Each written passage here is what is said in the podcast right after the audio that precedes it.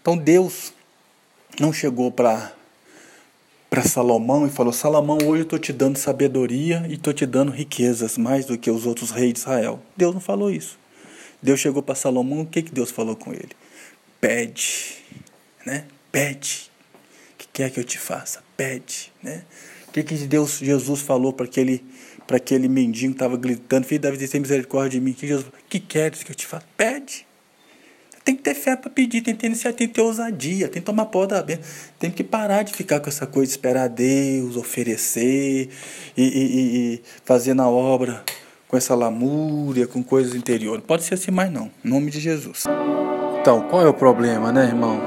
O problema é que, às vezes, nós perdemos a nossa identidade de filhos para nos tornarmos apenas servos trabalhadores de Deus.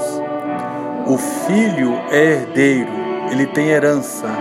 O servo é assalariado, ele espera é uma recompensa do patrão. No caso dele, ele esperava que o pai oferecesse algo.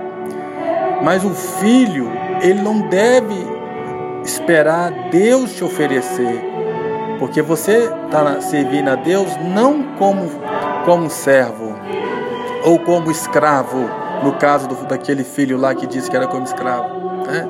esperando um pagamento, esperando um salário, e nada veio.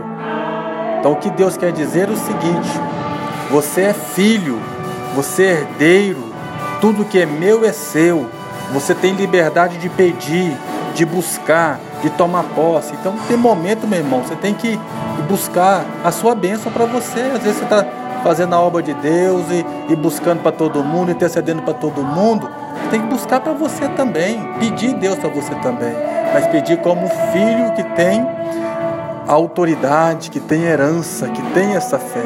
Não é murmurando, não é como estava o outro, não, não é assim não, é diferente, tá? Quanta gente chega na igreja, irmão, então vai buscando, vai fazendo sua campanha, seu propósito, e os filhos, e, e Deus abençoa e depois some da igreja. Igual aquele filho pródigo.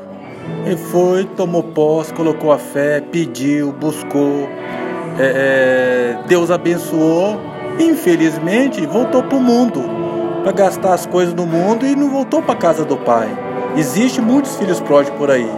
Mas se Deus abençoa até aqueles que vêm na igreja só para receber uma bênção e sumir, Será que o Pai não vai abençoar aqueles que são fiéis, que estão na casa constantemente servindo, que estão ali é, é, é, pau para toda obra?